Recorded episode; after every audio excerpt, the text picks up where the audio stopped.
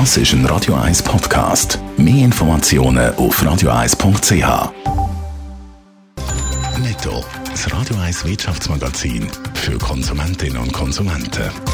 Die Meldung hat Dave Burkhardt.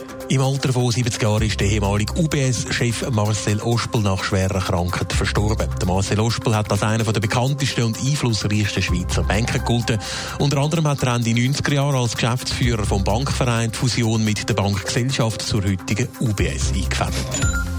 Wie die Börse Asien dürfte auch der Schweizer Aktienmarkt heute im Plus starten. Laut den vorbörslichen Daten von Julius Baer hat der Swiss Market Index SMI eine gute Stunde vor Handelsstart knapp 1,4 Prozent im Plus notiert. Alle SMI-Titel sind im Plus. Einzige Ausnahme ist Nestle. Der Pharma- und Agrochemie-Konzern Bayer ist überraschend gut ins Jahr gestartet. Im ersten Quartal ist der Betriebsgewinn bereinigt um 10% auf 4,4 Milliarden Euro gestiegen. Das ist höher als die Analysten erwartet haben. Der Umsatz ist um 5% auf 13 Milliarden Euro gestiegen. Er ist einer der bekanntesten und einflussreichsten Banker von der Schweiz, der langjährige UBS-Chef Marcel Ospel. Jetzt ist der Marcel Ospel nach langer Krankheit 70-jährig gestorben. Dave Burkhardt. Der Marcel Ospel war ein Banker von altem Schrott und Korn. Er steht auch ein bisschen für eine Ära, wo die Banken, nicht nur hier in der Schweiz, nicht immer im besten Licht gestanden sind.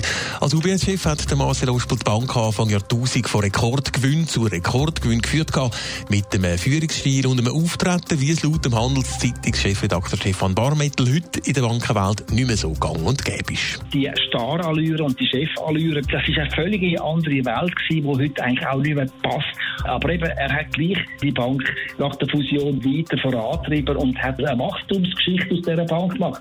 Mit dem Negativum, dass die Eidgenossenschaft die Bank hat müssen retten Und unter anderem das hat schließlich 2008 dann auch zu seinem Abgang an der UBS-Spitze geführt. Eben, der Marcel Altspiel ist nicht nur nur unbestritten gewesen? Nein, ganz und gar nicht. Er ist zwar Ende 90er Jahre als Geschäftsführer vom damaligen Bankverein federführend bei der Fusion mit der Bankgesellschaft zur heutigen UBS.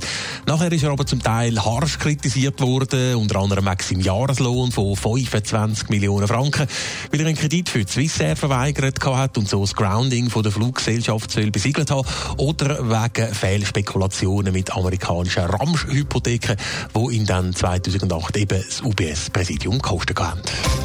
Netto, das Radio 1 Wirtschaftsmagazin für Konsumentinnen und Konsumenten.